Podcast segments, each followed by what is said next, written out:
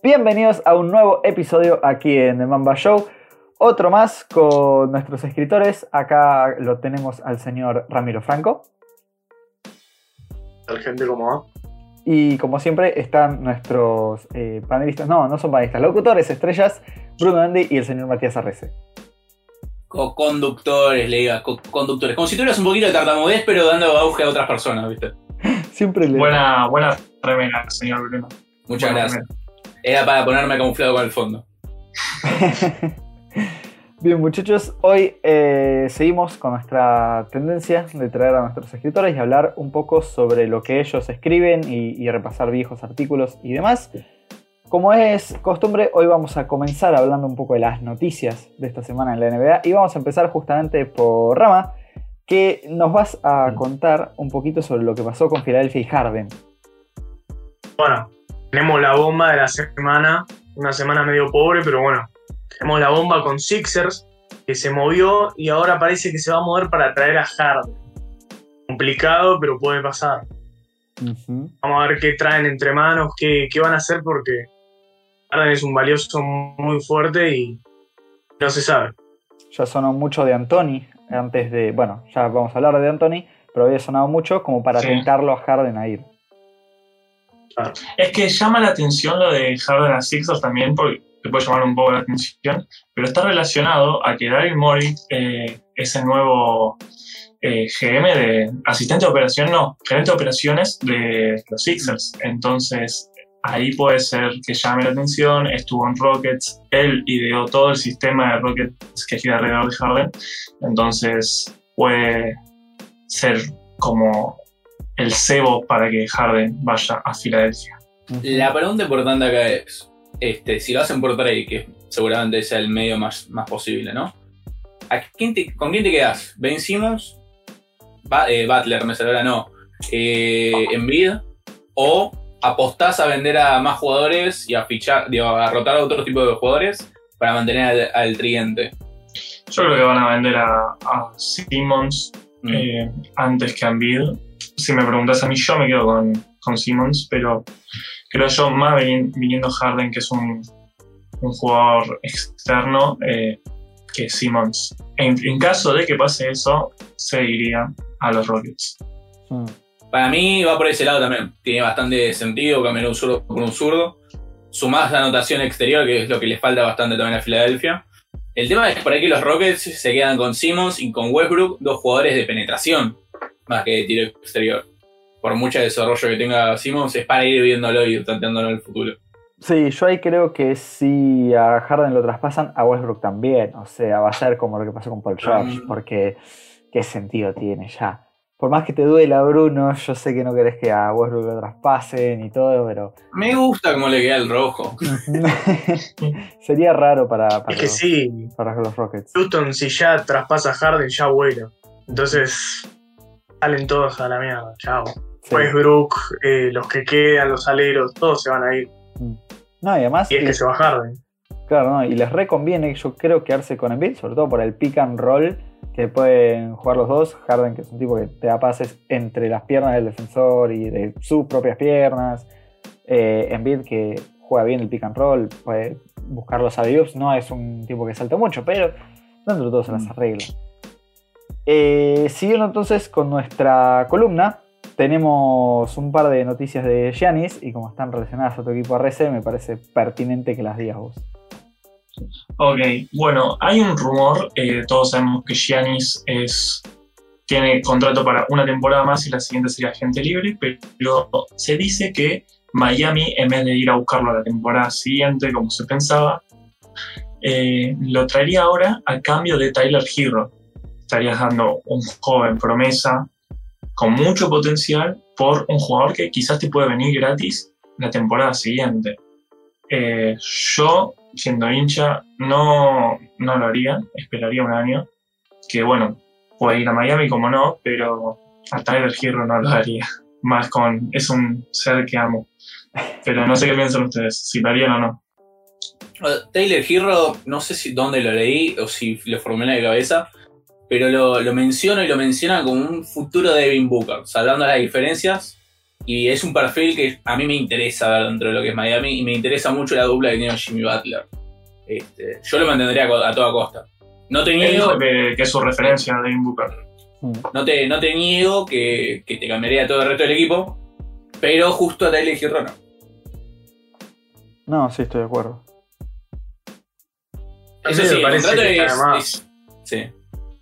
O sea, para mí, Hero será bueno. Yo le tengo la manía de.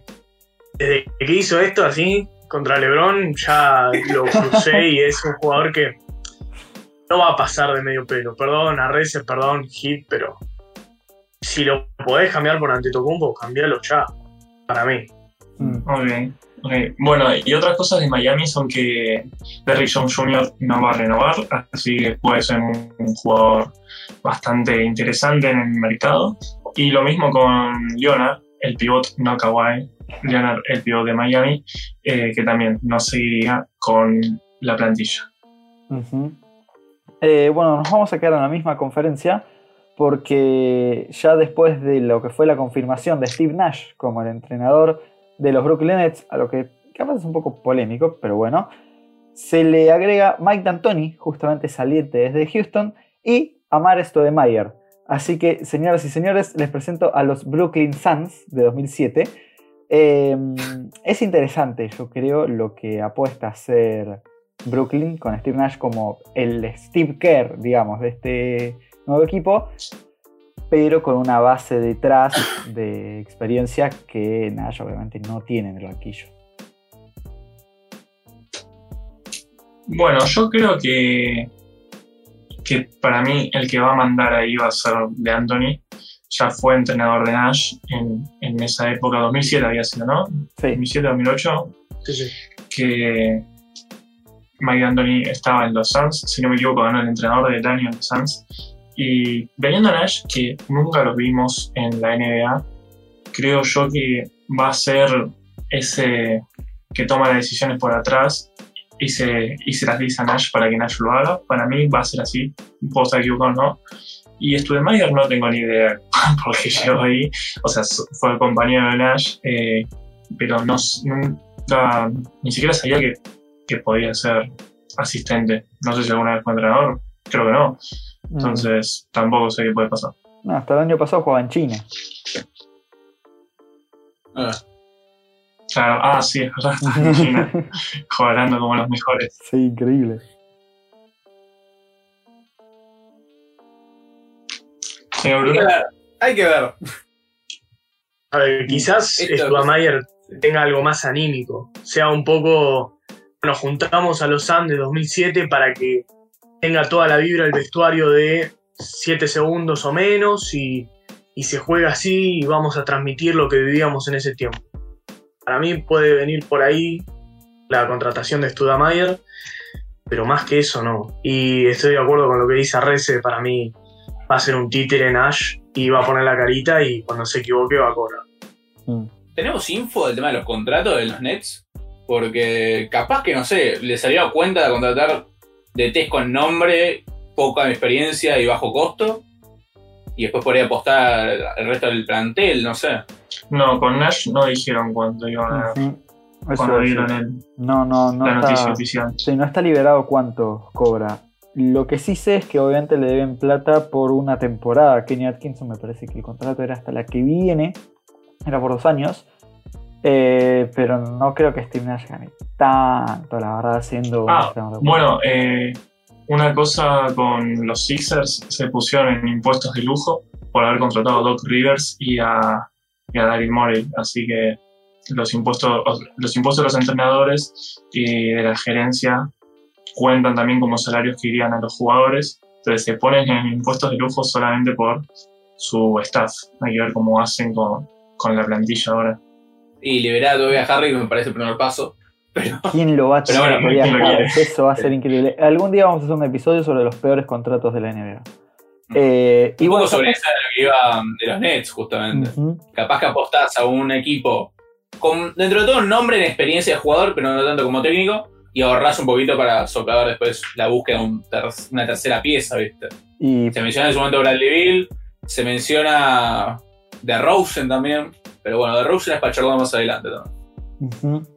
Eh, bueno, para ir cerrando la ventana noticiosa, quiero volver con Rama porque hay un tema que la NBA está apurando para volver en diciembre. Sí, parece que están apurados, parece que se les acaba el tiempo, dijo Adam Silver, porque quieren volver antes de diciembre, quieren volver antes de las vacaciones, antes de Navidad. Y parece que podrían perder entre 500 millones y un billón de dólares. Y bueno, veremos. La NBA está acostumbrada a perder plata, esto es demasiado, pero bueno, a ver si vuelve antes de Navidad. Qué locura. Eh, Se sí, como si nada. La visualización de Navidad son una locura. Claro, Generalmente se mide eso- mucho eso, lo de año nuevo. Empezás con Son tiempos que uno pasa en familia viendo cosas. No, además tenés que recuperar Este, una cantidad de visitas oficiales perdidas que fue eh, muchísima durante esta burbuja. Y bueno, eso puede ser un gran atractivo, creo, eh, tener Año Nuevo y Navidad juntos ahí en la misma semana casi. Y además que bueno, se va a poder jugar dentro del estadio, yo creo que eso le da otro tipo de atractivo a la cancha, que también no va a ser con hinchas probablemente, pero al menos es en tu propia cancha. Los equipos están sacando la City Edition, se están cambiando los parquets, se están como intentando. que otro factor a tener en cuenta también en el tema monetario es que tenés dos partes. O sea, Adam Silver negocia con lo que son los GMs de cada franquicia, que hoy por hoy es el problema donde está, para con los eh, GMs de cada equipo. Y por el otro, la asociación de jugadores, el sindicato. Que a ellos les favorece venir a jugar antes porque les mantiene más o menos su contrato más regular. Recordemos que con toda la pérdida que hubo por parte de China, los salarios se ven afectados y si se siguiese postergando, serían aún más postergados, eh, postergados, afectados. Por lo cual, a los GMs les conviene postergarlo para estar más cómodos dentro de sus ciudades, ver el tema electoral, que también es algo importante, ahora lo vendremos a charlar. Pero a su vez, por el lado salarial de los jugadores, descontando todos los impuestos, salario de agentes, que todo eso sale de bolsillo propio jugador, les conviene en gran parte comenzarlo antes. Sí, sí, sin duda. Eh, acabas de mencionar lo de electorado. Hoy ya vamos a saber quién es el presidente de los Estados Unidos, muy probablemente. Pero antes de que se decida la elección, el último día de campaña pasa algo muy gracioso. Sí, le, le tiró un palito, en mi opinión, un poco innecesario hacia el Rey Lebrón. Opiniones han sido encontradas en nuestro posteo al respecto. Porque nosotros, bueno, como saben, en el Instagram de Mamba Yo cubrimos minuto a minuto las noticias, así como en Twitter. Pero particularmente en Instagram eh, hubo comentarios a favor, en contra, partidistas, este, cuanto menos. Y la realidad es que, bueno, cierto es, Biden tiene un gran apoyo del lado de celebridades. Por el lado de lo que es Trump, no tuvo un apoyo tan marcado de figuras reconocidas. Eh, y bueno, LeBron se vio un poco embarrado.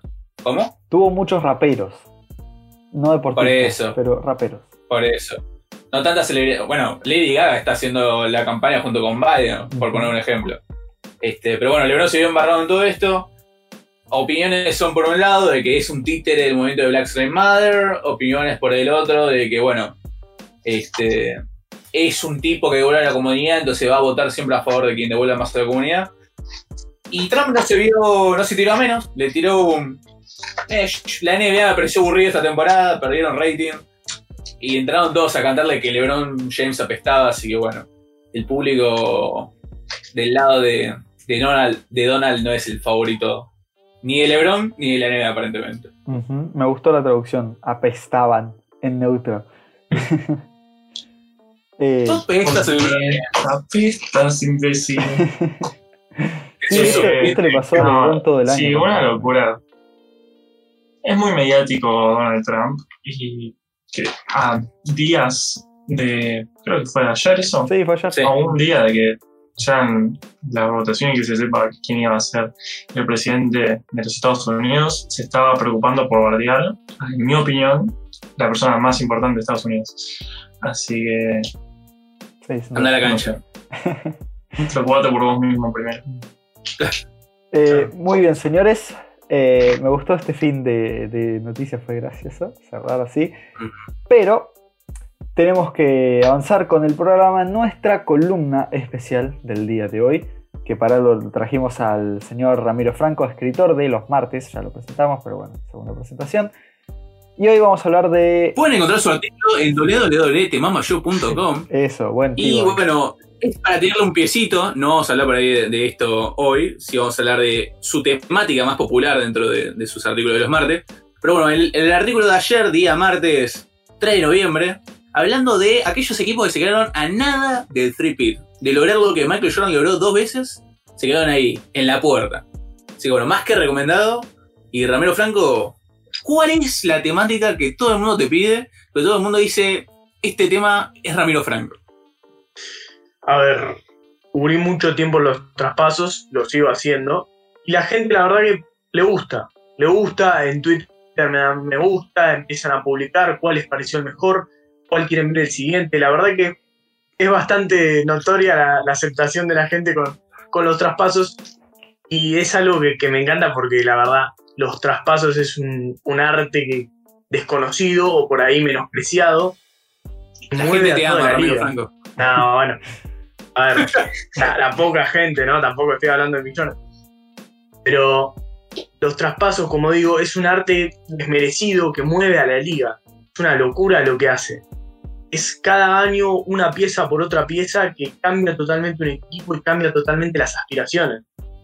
Tenemos ejemplos de este mismo año, va, de la temporada pasada, que es, por ejemplo, Iguodala y Crowder a Miami dos jugadores que terminaron siendo titulares, indiscutidos en el tema anímico, en el tema moral, en el tema garra de esos hits que llegaron a las finales a puro choque.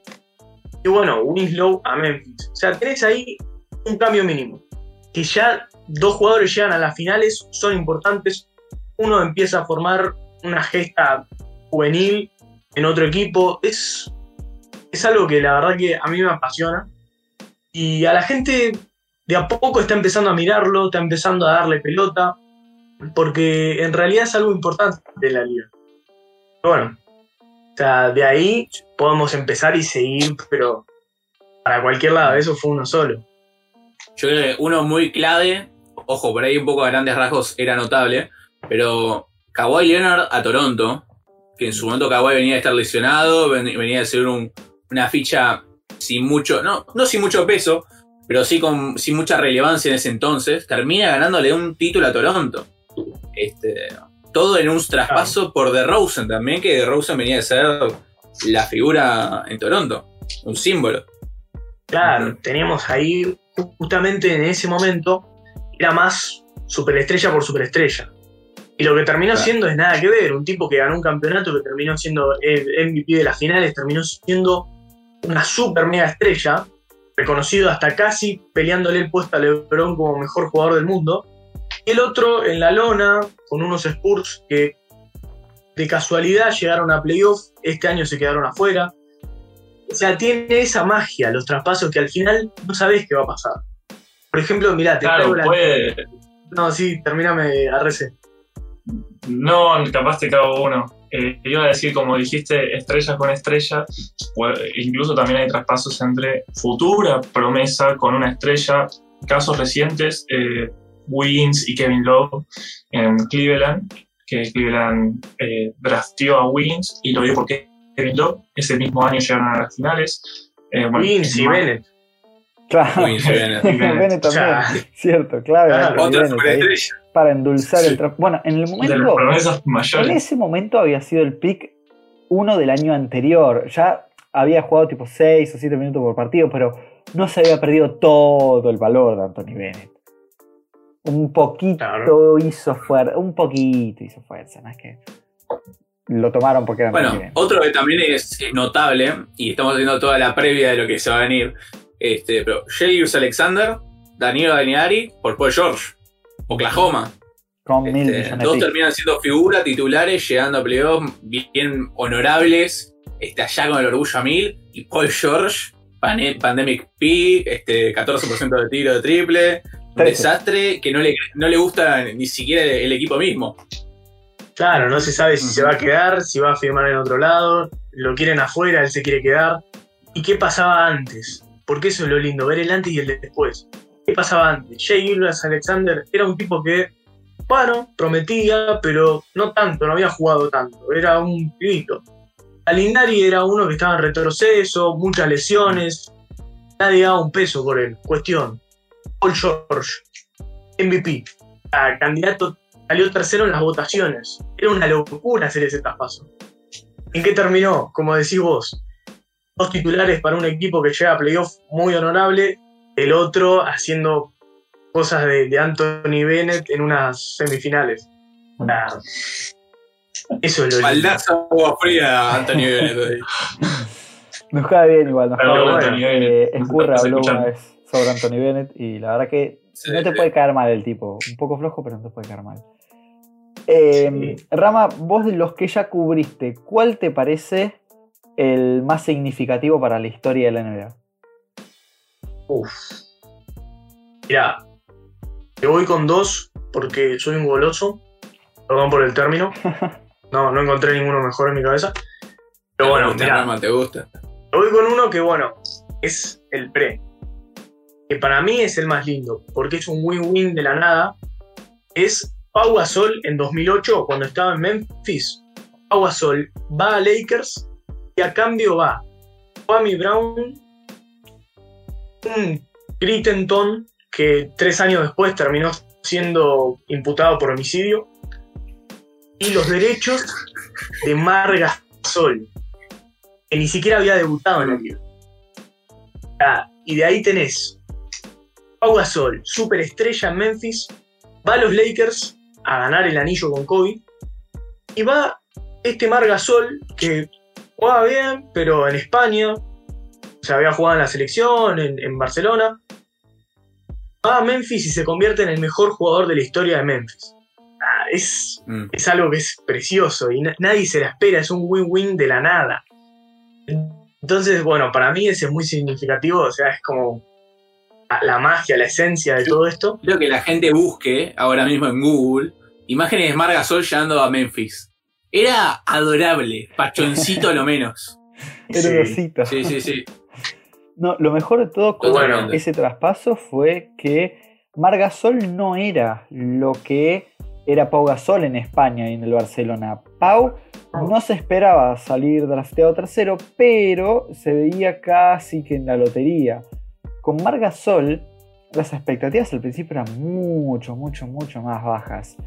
Eh, sí jugaba en España ya un poco y tenía más rodaje, pero no estaba ni cerca de ser a su edad lo que había sido Pau cuando recién empezó la liga. Y terminaron. Puede ser un buen debate quién es el mejor de los dos. Eh, Pau tiene un anillo, ¿viste? Para. sí. para Marca también. Mark no tiene anillo. Ah, sí, en Toronto. ¡Ah, qué boludo! ¡Claro! ¡Ay, qué pelotudo! Estaba con vos, le iba, ¿eh? Sí, sí, mirá, mirá, me colgué. Fue tan Ese es traspaso también este, a. Claro, se fue con sí. Ese lindo. Toronto. Ese es lindo. Gran traspaso ese, bien pensado por Ujiri Sí. para, para enfrentarse a uno Pero mirá- al final. Valanciunas. Sí, lo traspasaron a Valanciunas porque eh, tenían que enfrentarse a, mm, a Embiid y Embiid les había metido 40 a los dos partidos. Entonces dijeron, no, nene. Eh, pero una termino parte con lo que me pediste. Sí, Para mí, otra vez de nuevo, es, es mi opinión nada más. El traspaso más significativo del NBA que terminó en un tripit es Kobe a Lakers. En el, día del draft. Lo draftea a Charlotte en el número 13 a Kobe Bryant. Jerry West, que era el general manager de los Lakers, había visto a ese pibito, lo había invitado a un entrenamiento privado, había, había dicho que era el mejor entrenamiento que vio en su vida. Dijo a este lo tenemos que traer sí o sí. Tenían hablado de Divac, que era un, se había retirado recién Magic, era el mejor jugador de su plantilla. Un pivot que hacía un 20-20, ponele. Dijo, bueno, con este no vamos a ningún lado. Carlón necesita un pivot, este es sólido, pum. Kobe por Vlad de Divac, y además sacaron salario. ¿Y qué pasó? Trajeron a Kobe y trajeron a Shaq con el espacio. Entonces de ahí tenés la mejor dupla para mí de nuevo, la mejor dupla de la NBA y tres anillos. No, ¿qué, qué más puedes pedir? Jerry West es un genio. Jerry West me parece el mejor genio de la historia. sí, lo, Lejos, lo que Porque hizo no ahora solo hizo cosas de. Y en los Warriors. Y en los Warriors, en los Warriors, es lo más Sí, no, no, no, hizo cosas increíbles. Eh, lo, lo de Jerry West algún día también. Hay que hacer un podcast sobre Jerry West como GM. Eh, Lo que me parece. Muchachos, Sí. ustedes. Perdón, no, no sé si ibas a responder, pero les iba a preguntar para ustedes cuál es, sacando la rama, ya lo explicó, los traspasos más importantes o que ustedes recuerden que hayan marcado más el flujo en la NBA. Yo iba a decir el, el de Kobe. Y yo también, es que es. el de Kobe es. No sé cómo es que. O sea, traspasaste a tu. eh, por, en realidad, tu jugador franquicia durante los próximos 20 años. Es imposible eh, dam- da- damnificar eso, no. Eh, ¿Cómo se dice? Dimensionar eso. Magni- magnífico. Sí. Es- Porque aparte ganaste 5 anillos, el tipo se transformó en uno de los mejores de la historia y todo por un pick 13. Eh, Jordan y Hay, LeBron hay uno que, fueron 1 eh, y 3. que todavía no, ¿No dijimos? no se sabe qué va Ah, a pasar, Claro. Y Trae Young. que es el de Luka Doncic Ujú. y Young. Sí, te lo Para mí ese es un traspaso que puede marcar. La carpeta es. Ese también va a ser carpeta, un buen pero winning. todavía hay que darle Está, tiempo. está en revisión. Yo sobre, yo sobre ese lo que creo es que a Doncic no lo puedes dejar pasar porque va a ser un talento generacional. Yo creo que puede ser de los mejores 5 de la historia. Y, y bueno, una vez dijimos que podía ser el mejor de la historia y yo lo voy a seguir repitiendo. Pero eh, Trae tampoco, que es horrible y encima ayuda al sistema que tiene Atlanta, que es eh, tirar triples a mansalva, que es un estilo que Dallas no tiene tan así. Que sí tira, pero bueno, es otro tipo de análisis.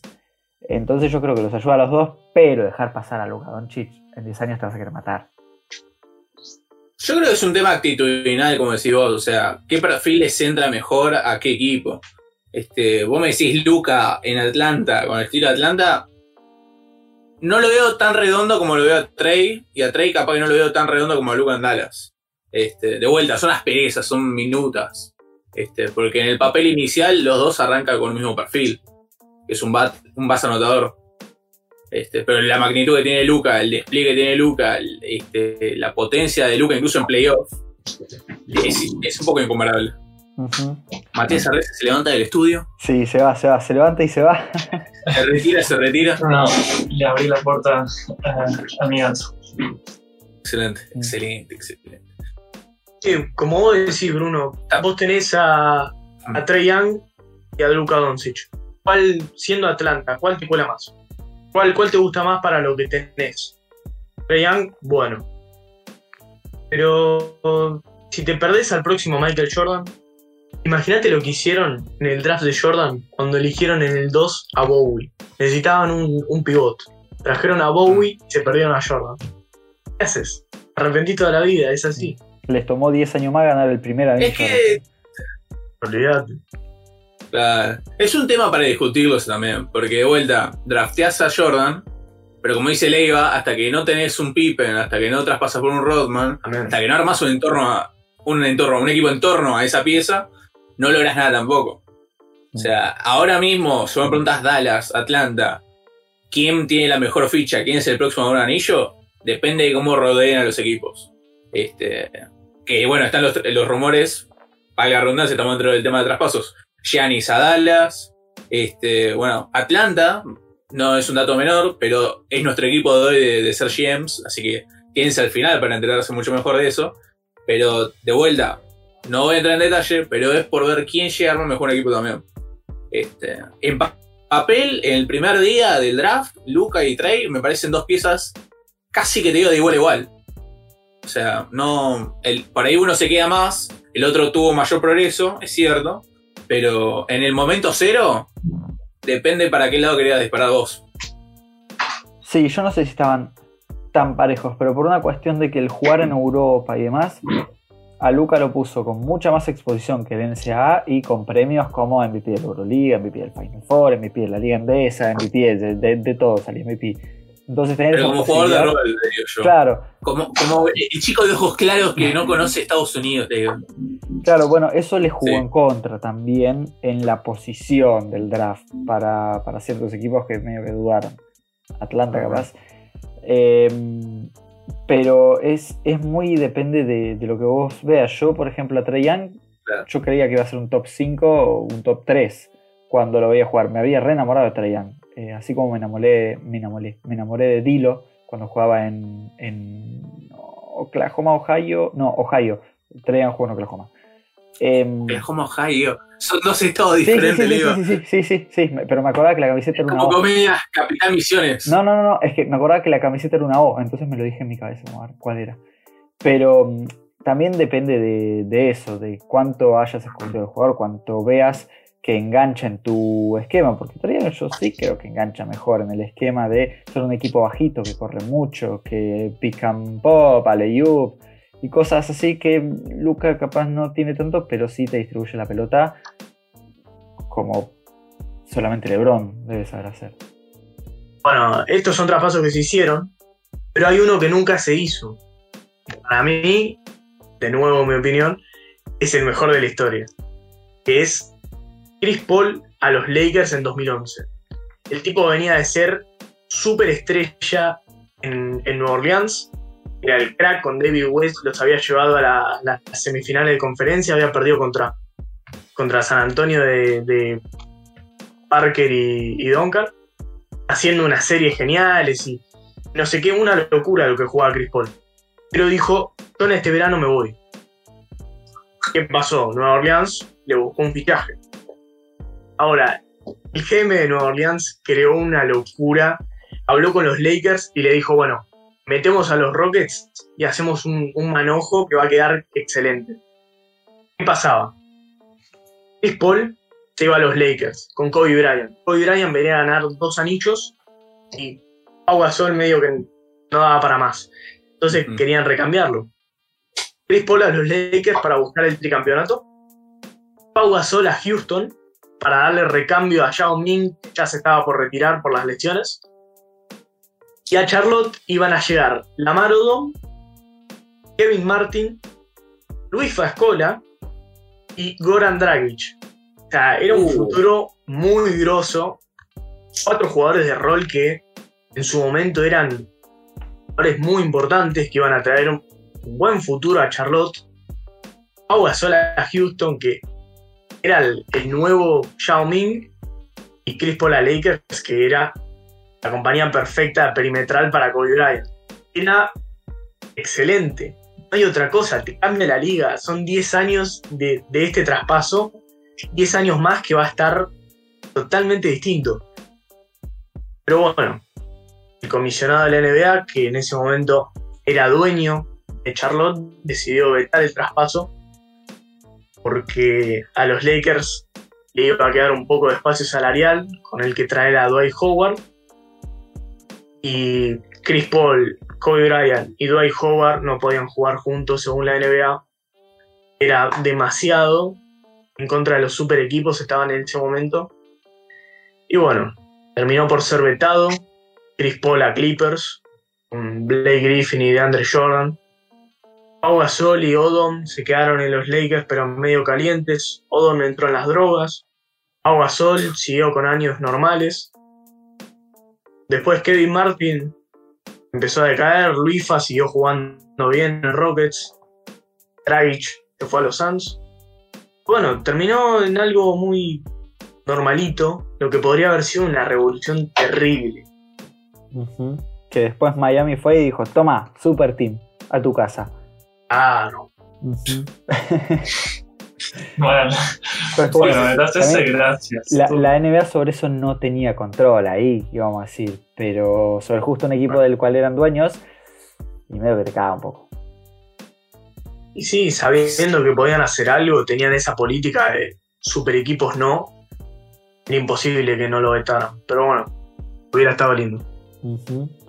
Eh, y además, con Dwight Howard, yo creo que jugando al lado de Chris Paul, no hubiera tenido la decaída que tuvo cuando llegó a los Lakers. No, además era el Dwight Howard de Prime, Prime. Dwight Howard, que había sido Dwight Howard tres veces con All Chris NBA. Paul. Que Chris Paul hizo que DeAndre Jordan parezca jugador de básquet. Llegó a un primer equipo de la NBA de Andre Jordan con Chris Paul. A un primer equipo de la NBA. De Andre Jordan. Ni- Imagínense lo que pudo haber hecho Dwight Howard. Sí, sí, sí, estoy de acuerdo. Locura. Dwight Howard venía de ser eh, eh, jugador defensivo del año, tres veces eh, del, en el primer equipo de la NBA y creo que había sido una vez segundo equipo de NBA. En, en toda la década, desde 2010, perdón, desde 2009 hasta 2019, Dwight Howard es el pivot con más menciones en el equipo All NBA. Primero, segundo y tercero, todos combinados. Sea, imagínate lo que hubiera sido si esa tendencia seguía. Con Chris Paul hubiera Sí, y una cosa, lo más importante, venía de perder en 2010 las finales contra los Lakers. Claro. O sea, había llevado a Orlando, que era un equipito, Turkoglu, Rayar Lewis, Reddick, un equipito, Jamir Nelson, a las finales y había perdido por, por poco contra Kobe. O sea, llegar a Lakers esos tres hubiera sido una locura, literalmente. ¿no? No, sí, estoy de acuerdo. Eh, hubiera estado muy bueno ver a Kobe sin tanto la pelota, sin tener que cargar tanto con el ataque. Eh, hay que saber cómo se iban a rodear, ¿no? Pero ya teniendo esos tres, ¿qué más necesitas? Hubiera vamos, sido, vamos nosotros. hu- hubiera sido una, una temporada bastante diferente también. Este comienzo así de, de los 2000, 2010, perdón. Todavía con San Antonio, con el futuro después de Miami. Hubiera sido otro tipo de discusiones. Sí, Bueno. los Lakers no hubieran tenido todos estos eh, siete años de, de- de andar medio fuleros. Eh, lo de Lakers es para analizar. Además, hubiera, hubiera elevado la competitividad de la liga en sí. O sea, eh, los Rockets con un poco de recambio al futuro de Charlotte, que Charlotte es un desastre, pero por lo menos hubiera tenido una temporada fugaz de, de brillantez, ¿viste? Sí. Jugadores como, hoy te digo, Julius Alexander, que con un trade pasan a tercer figura en Oklahoma, un equipo menor. Dragic hubiera podido florecer un poquito temprano. Este, Luifa capaz hubiera tenido un poco más de presencia. Hubiera sido otro tipo de experiencia también. Mm. E Ojo, eh, quiero aclarar una cosita. Perdóname, le digo un segundito que Charlotte, en ese momento era Charlotte, pero al año siguiente se cambió a los Pelicans. Mm. O sea, se dividieron y ese equipo terminó siendo los Pelicans. Y ficharon Pero bueno, con el número uno.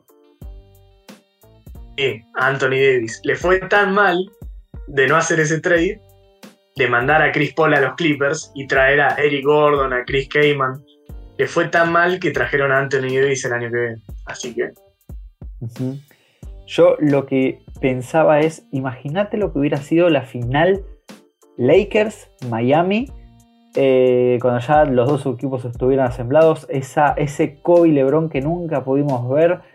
Uf. Una locura. Bueno, evitando. justo recién dijimos, el de Anthony Davis no lo mencionamos en los traspasos y me quedó sonando, lo, lo tenía que decir. El Claro. de Davis por todos los jóvenes, hoy por hoy. Bien. Gracias a esa falopeada que pasó, que pudo tener al pick número uno. Y por ese pick número uno, unos años después, pudo tradear por otros jóvenes que ahora tiene a Zion. No, no, los traspasos son una locura. Es el son una locura y te pueden marcar esa temporada y décadas siguientes, porque eso fue hace cuánto, 11 años. Eh, Sí. Van a, Nueve años. sí, van a hacerlo, van a Eh, hacerlo. claro, van a ser. van- van a ser- uy, depende en qué momento de la temporada haya sido, pero sí, 10 años. ¿Cómo están jóvenes? Claro, bueno, dependiendo, no importa, dependiendo de, de eso, eh, años siguientes, eh, pasó lo que pasó, que es ahora que hicieron un trade, el equipo Antonio terminó siendo campeón de Lakers, ahora tiene un, un young core bastante importante, los Pelicans, es una locura, es para analizar cómo termina pasando todo y qué genera.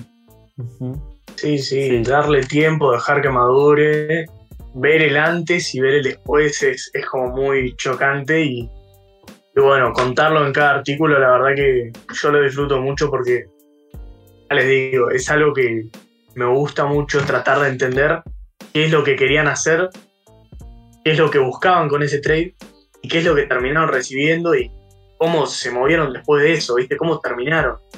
Así que nada, es, es muy lindo y, y nada, creo que voy a seguir haciendo esto de los traspasos porque la verdad que me apasiona. Tengo más ideas. Ya está lo de Anthony Davis eh, a los Lakers en carpeta. Está Lavin a, a Chicago en Uh, carpeta. sí. Oladipo y Sabonis a Pacers por Paul George. Ahí a meter. Bueno, Si están en YouTube. Si Mm. están en YouTube, déjenos en los comentarios qué traspaso les gustaría que Rama comente o qué traspaso para ustedes les marcó que no hayamos mencionado hasta ahora. Este, menciono brevemente el de Harrem, por Tavo se fue este, ya está hecho. Vayan a buscarlo de vuelta en www.temambashow.com. Este, está el artículo de Rama Franco. Así que, pero sí, dejen acá en los comentarios y Rama, Rama dispondrá la pluma y el papel.